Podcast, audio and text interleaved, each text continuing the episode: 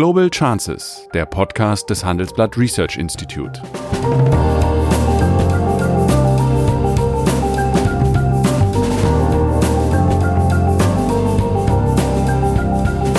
Der ehemalige Außenminister analysiert zusammen mit Professor Bert Rürup die geopolitische Lage, exklusiv für den Chefökonom, den Newsletter von Professor Rürup.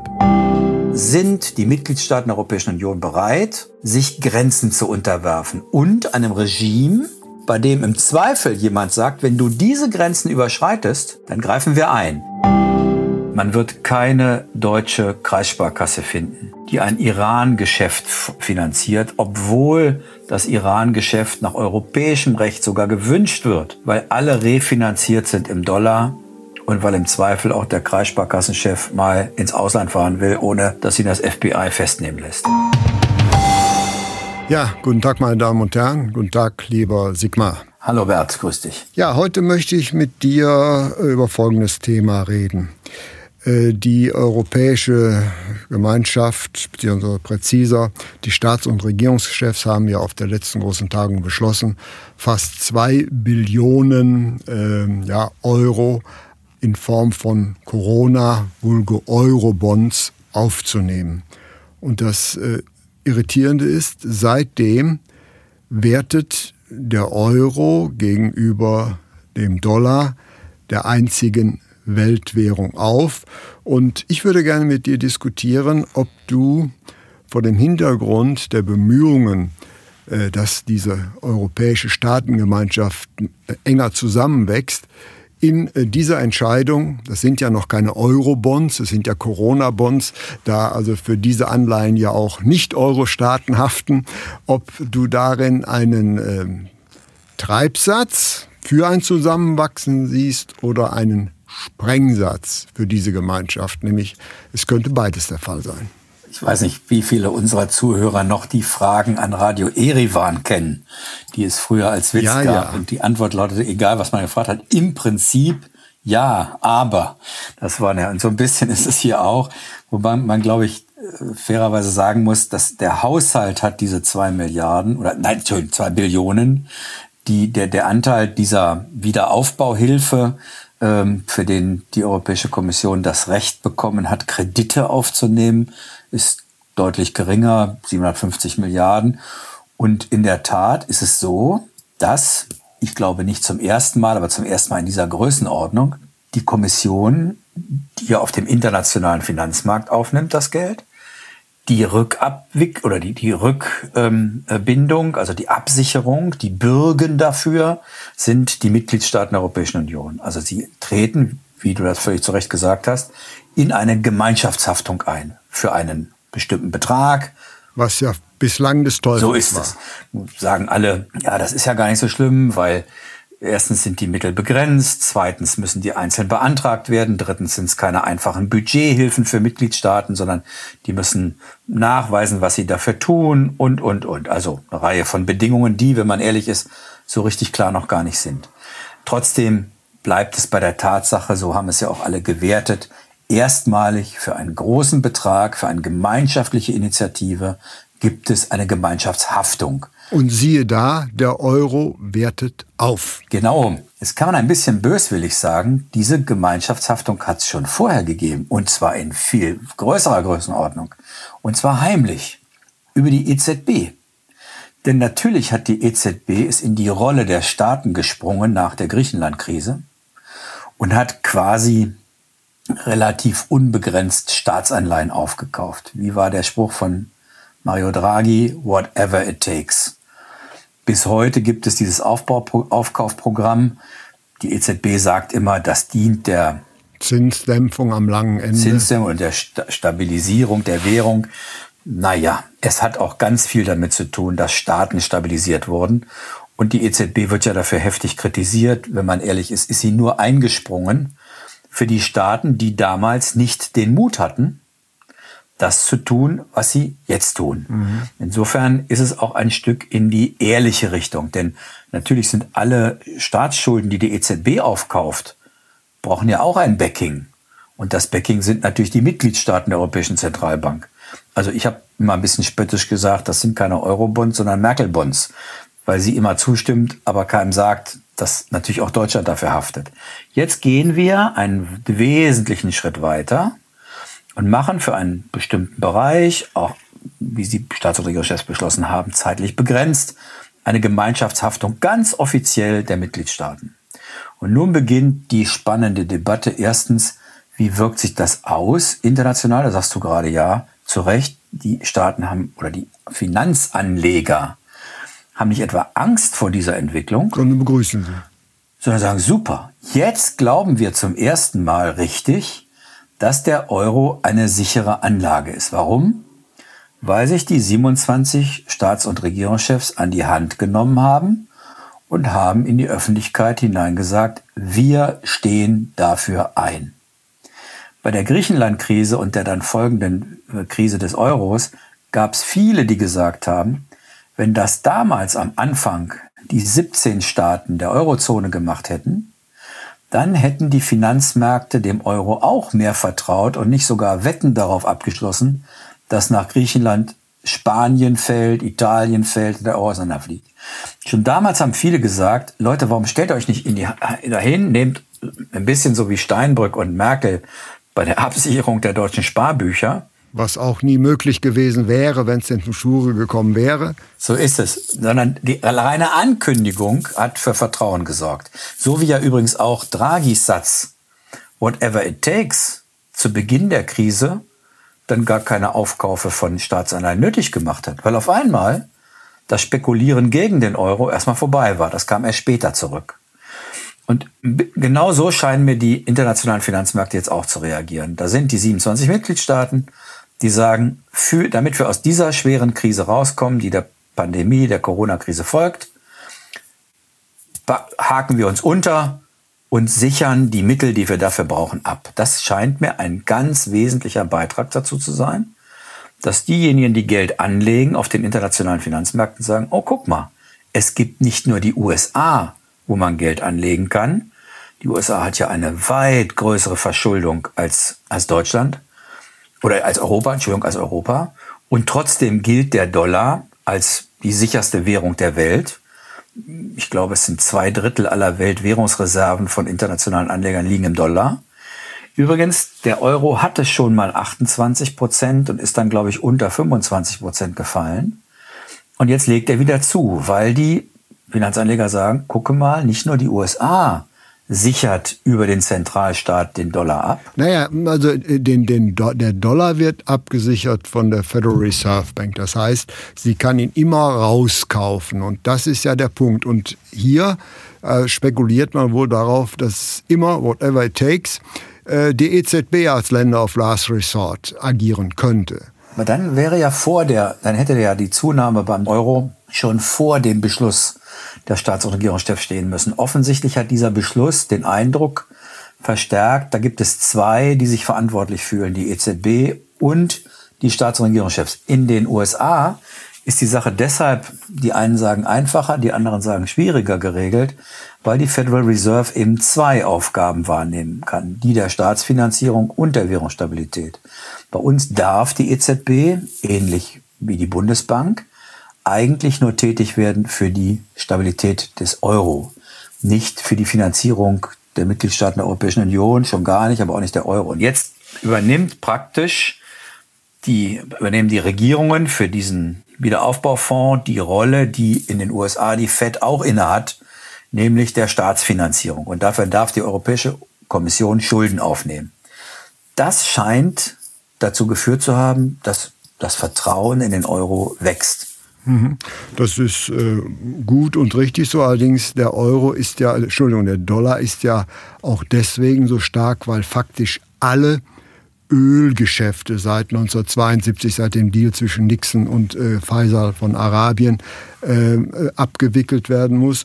Und äh, natürlich haben wir ja auch äh, den Befund, dass letztlich alle Währungsgeschäfte über den äh, Dollar abgewickelt sind. Insofern ist äh, der Dollar äh, kann als Waffe für die USA eingesetzt werden und er wird es wohl. Und deswegen äh, wird hier mit diesem Beschluss daran geknackt. Äh, und man muss natürlich auch sehen, äh, dass die USA sich gegenwärtig zumindest in einer temporären ökonomischen und politischen Krise befinden, dass deswegen die Attraktivität des Euros schwindet.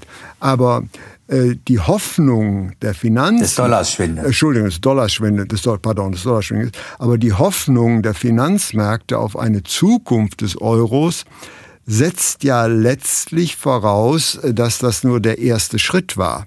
Nämlich was wir gegenwärtig haben, da ist ja noch keine in dem Sinne Weltwährung geschaffen worden und auch die Absicht nicht dahinter. Nein, es ist in der Tat so, dass die, die, sag mal, die Dominanz des Dollars das war ja dann auch möglich, ihn von, vom, letztlich von, vom Goldstandard zu lösen, äh, begründet ist, dass es diesen Deal gab. Ja, die wären sonst pleite gewesen, weil man den Vietnamkrieg mit Dollar finanziert hätte.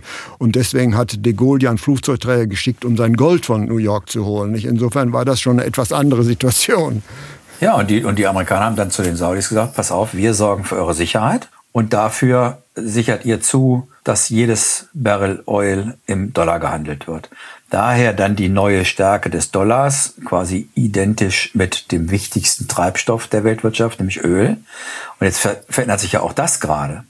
Die USA sind selbst zum Erdgas- und Erdölexporteur geworden. Das waren sie bis vor ein paar wenigen vor Jahren nicht. Sie haben dieses unkonventionelle, äh, unkonventionelle Förderung des Fracking entdeckt und haben zum ersten Mal überhaupt seit ein paar Jahren die Erlaubnis zu exportieren. Ihre, die Bedeutung des Nahen Ostens nimmt politisch ab für die USA. Was man auch daran sieht, dass sie, als die Saudis unter Druck der Iraner waren, nicht, wie alle geglaubt haben, dann sofort eingeschritten sind. Gleichzeitig ist Europa nicht nur durch den Beschluss zum Wiederaufbauprogramm stabil, sondern offensichtlich bewältigt Europa auch die Corona-Krise insgesamt besser. Ähm, und das alles führt dazu, dass diejenigen, die Geld anlegen, gucken, mal sehen, ob es nicht noch wen anders gibt. Und du hast recht, eine Reihe der europäischen Mitgliedstaaten, Frankreich zum Beispiel, ich hoffe auch zunehmend Deutschland, sagt, das Ganze hat ja einen, noch einen langfristigen Effekt. Man merkt es doch daran, dass wann immer die USA ihre Politik international durchsetzen wollen, sie mit Sanktionen und damit letztlich mit der Abkoppelung vom Dollar drohen. Man wird keine deutsche Kreissparkasse finden, die ein Iran-Geschäft finanziert, obwohl das Iran-Geschäft nach europäischem Recht sogar gewünscht wird, weil alle refinanziert sind im Dollar und weil im Zweifel auch der Kreissparkassenchef mal ins Ausland fahren will, ohne dass ihn das FBI festnehmen lässt. Äh, äh, das heißt, wir sehen das jetzt mit China, wir sehen das mit Russland, mit Nord Stream. Das gab es übrigens früher schon mal. Aber zu früheren Zeiten waren amerikanische Präsidenten dann bereit, sag mal, wenn die Europäer Umweglösungen fanden oder Verhandlungslösungen, das da nicht durchzuziehen. Jetzt unter Trump werden solche Sanktionen exekutiert. Und natürlich gibt es in Europa jetzt die Debatte, müssen wir uns nicht langfristig unabhängiger machen vom Dollar, damit wir ökonomisch souverän werden. Politisch sind wir das, ökonomisch sind wir es nicht. Also damit der Euro eine Weltwährung wird, als Ersatzreservewährung der Welt, nicht nur zum Dollar, sondern auch zum Aufstreben, zur aufstrebenden chinesischen Währung, zum Pfund, zum Yen, müssen die Anleger der Welt ja das Vertrauen haben, dass ihre Anlagen sicher sind. Und das signalisieren jetzt die Staats- und Regierungschefs zusammen mit der EZB. Ob daraus mehr wird, eine Strategie in den nächsten zehn Jahren, den Euro weiter so zu entwickeln, dass das nicht nur eine begrenzte Maßnahme für die Zeit nach der Corona-Pandemie ist, sondern dauerhaft die Europäische Kommission Finanzmittel in die Hand bekommen soll, die quasi durch alle Mitgliedstaaten abgedeckt werden, um damit die Wettbewerbsfähigkeit Europas zu erhöhen, um in Verteidigung zu investieren, in Außenpolitik, das völlig offen zu zeigen. Ja, richtig, aber, aber durch äh, äh, diese Corona-Bonds äh, wird aus der EU äh, oder auch aus der Eurozone ja kein Staat. Und in den 90er Jahren, als man äh, darüber diskutierte, den Euro einzuführen, wurde von konservativen Ökonomen, namentlich der Bundesbank, immer die sogenannte Krönungstheorie befordert. Die sagte, jawohl, wir wollen eine gemeinsame Währung, wenn wir eine gemeinsame Regierung, zumindest ein gemeinsames Finanzministerium haben. Anders ist es nicht möglich. Äh, dann können die einzelnen Staaten keine Free-Rider-Position machen. Die Argumente waren ja überzeugend. Das heißt, wir haben den Euro geschaffen, ohne eine staatliche Struktur darunter zu stellen. Wir haben alles der EZB übergeben. Und äh, glaubst du nicht, dass für die Nachhaltigkeit des Euros als Weltwährung auch ein äh, politisches Zusammenrücken erforderlich ist und dass man es nicht nur über Arrangements äh, mit der EZB hinkriegen kann. Zweifellos. Ich habe mal, als ich Wirtschaftsminister war und der jetzige Präsident Frankreichs Emmanuel Macron war auch französischer Wirtschaftsminister, haben wir das mal beschrieben in der Nachfolge der Griechenland-Krise. Selbstverständlich, das muss man sagen, hatte Helmut Kohl recht. Denn Helmut Kohl, der gemeinsam mit François Mitterrand und anderen, aber vor allem mit den Franzosen, den Euro aus der Taufe gehoben hat, hat auch immer gesagt, die politische Union muss der Währungsunion folgen. Äh, Mitterrand war damals nicht so richtig begeistert davon, weil die Franzosen natürlich gesagt haben, wir wollen die Stärke der D-Mark auf den Franc übertragen, Klammer auch auf auch andere. Wir wollen nicht, dass dass die Führung der Europäischen Union, die damals stark, die politische Führung stark auch in den Händen Frankreichs lag, dass die jetzt auch uns sozusagen durch die Finger ringt. Wir wollen den Vorteile der D-Mark, wir wollen eigentlich die politische Stärke Frankreichs nicht reduzieren. Und Kohl war der Überzeugung, na ja, also jeder, der bei Verstand ist, der wird doch merken, dass man auf Dauer keine Währungsunion haben kann ohne eine politische Union dahinter womit er übrigens recht hatte. Nur haben die Leute das nicht so schnell gemerkt, sondern äh, die Stärke Deutschlands, die ja am Anfang dachte man ja, Deutschland würde durch den Euro, also dies sozusagen Übertragen der Stärke der D-Mark auf die anderen ähm, bislang existierenden Währungssysteme, würde Deutschland ein bisschen zusammenrücken lassen mit den anderen. Das Gegenteil war ja der Fall. Die, die Deutschen entwickelten sich rasant weiter gerade in ihrer Exportstärke und andere Staaten konnten bei dieser Entwicklung, genau, wurden schwächer. Denn der Euro zwingt ja gerade dazu, du nennst das immer Exportpeitsche, der zwingt dazu sozusagen zur Effizienz. Denn die, die bisherigen Mittel der äußeren Abwertung der, der eigenen Währung waren ja weg. Also kannst du ja nur entweder besser werden oder du musst einsparen, also innere Abwertung betreiben. Also Lohnsenkung nennen wir das. Oder Sozialabgabe, whatever. Das wollte natürlich auch keiner. Und dann dümpelte das so vor sich hin und die, die liefen immer, liefen immer weiter auseinander. Wir wurden immer besser, die nordischen Staaten auch. Andere, weil sie die Anpassung scheuten und weil sie sozusagen auch die Produktivitätspeitsche nicht so gespürt haben, fielen ab. Bis zu der großen ersten Krise in der Folge der Finanzkrise dann in Ländern wie Griechenland, Spanien, äh, im Italien auch, auch Frankreich war ja mit betroffen. Und jetzt auf einmal merken alle, irgendwie geht das nicht. Dann konnten sich nicht durchringen, dann haben die EZB vors Loch geschoben. Und nun ist die interessante Frage. Kehrt man zurück zu der Überzeugung der Bundesbank, die du eben zitiert hast, und zu der Überzeugung Helmut Kohls? Wird das der Weg sein, dass ich habe damals mit dem Emmanuel Macron dieses Papier geschrieben, wo wir gesagt haben, das muss passieren. Wir brauchen einen europäischen Finanzminister. Wir müssen das Recht haben. Also wenn wir denn helfen wollen, Staaten, wenn die Geld bekommen sollen, zum Beispiel dafür, dass man den ESM, diesen europäischen Stabilisierungsmechanismen für Banken, ausbaut zu einem echten Währungsfonds, was Wolfgang Schäuble in seiner Zeit als Finanzminister auch vorgeschlagen hat. Also wir können dann Geld leihen, das macht nicht mehr die EZB, sondern macht die Europäische Union. Dann aber muss es auch jemanden geben, der kontrolliert, was mit dem Geld gemacht wird. Werden die richtigen Reformen gemacht? Wird es richtig eingesetzt? Und ist es wahrscheinlich, dass das Geld zurückfließt? Denn sonst wird das ja ein Fass ohne Boden. Aber das würde doch gegen das Grundgesetz verstoßen. Nicht? Das ist die letztliche Entscheidung darüber beim Deutschen Bundestag liegt. Darum ging es ja jetzt auch äh, bei der Klage gegen diesen Beschluss, die, die Beschlüsse der Vergangenheit. Ja. Meine Vermutung war damals, dass ich gesagt habe, die Deutschen sind so stark, und merken so sehr, dass sie der große Gewinner der Währungsunion sind, bis heute ja. Ich meine, wir haben ja selbst an der Griechenland-Krise Geld verdient. Dass sie das vielleicht sogar mitmachen mit einer Zweidrittelmehrheit im Deutschen Bundestag. Meine eigentliche Frage an Macron war damals, sag mal, bist du sicher, dass die französische Nationalversammlung mitmacht? Dass eine außerhalb Frankreichs liegende europäische Institution, wo vielleicht sogar ein Deutscher der Vorsitzende ist, eingreift in das Budgetrecht deiner Nationalversammlung weil die sagen, also ihr kriegt zwar Geld jetzt von uns, aber bitte, ihr müsst eine Rentenreform machen. Ihr müsst äh, äh, eure Bürokratie reformieren, ihr müsst vielleicht sogar eine Föderalismusreform machen. Und er war damals der Überzeugung, dass das gemacht werden muss. Und es ist ja auch heute sein Programm, wenn man hinschaut. Genau das will er ja durchsetzen und hat enorme Widerstände im Land. Aber du hast völlig recht.